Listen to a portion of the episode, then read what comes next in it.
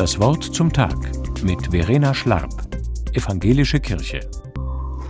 Manchmal bügele ich Geschirrhandtücher. Dann wird es kritisch. Das passiert an Tagen, da wünsche ich mir mein Haus ordentlicher, als es ist, und die Welt übersichtlicher.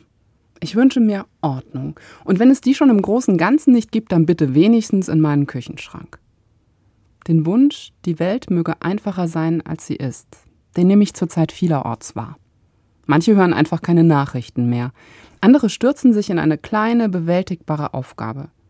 Ich habe den Eindruck, auch wenn Menschen plötzlich rechtspopulistisch wählen, steckt dahinter neben manchem anderen ein Wunsch nach Klarheit. Aber die hat dann einen hohen Preis. Das, was die Welt so kompliziert macht, blenden Populisten nämlich aus. Als wäre alles in Wirklichkeit ganz einfach oder am besten so wie früher. Kein Wort fällt dann zu dem, was früher gar nicht besser war. Manchmal wird die Suche nach einer einfachen oder gar ewigen Ordnung geradezu gefährlich. Die Theologie hat damit ihre Erfahrungen gemacht. Anfang des 20. Jahrhunderts war die Rede von Schöpfungsordnungen unter lutherischen Theologen beliebt. Ehe, Obrigkeit und Kirche galten als in die Grundordnung der Welt eingeschrieben. Im Nationalsozialismus haben manche Theologen die Zahl der Schöpfungsordnungen dann erweitert, um so etwas wie Volk und Rasse. Was Gott gegeben schien, entpuppte sich auf fatale Weise als willkürlich gesetzt. Auf eine Schöpfungsordnung, auf der ich mich ausruhen kann, hoffe ich also lieber nicht. Trotzdem. Die biblische Schöpfungsgeschichte spricht mich gerade dadurch an, dass sie davon erzählt, wie Gott die Welt ordnet. Er scheidet Licht und Finsternis, Himmel und Erde, Werktag und Ruhetag.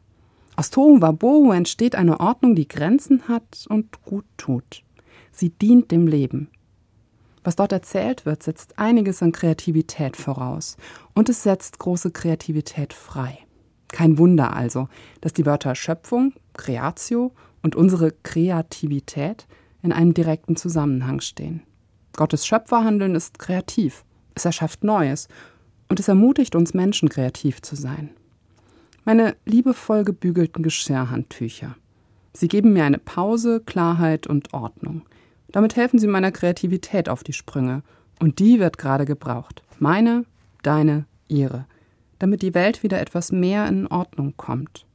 Die Handtücher sind aber bloß Mittel zum Zweck.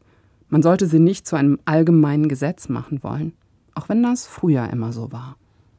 Verena Schlarb, Heidelberg-Wieblingen, Evangelische Kirche.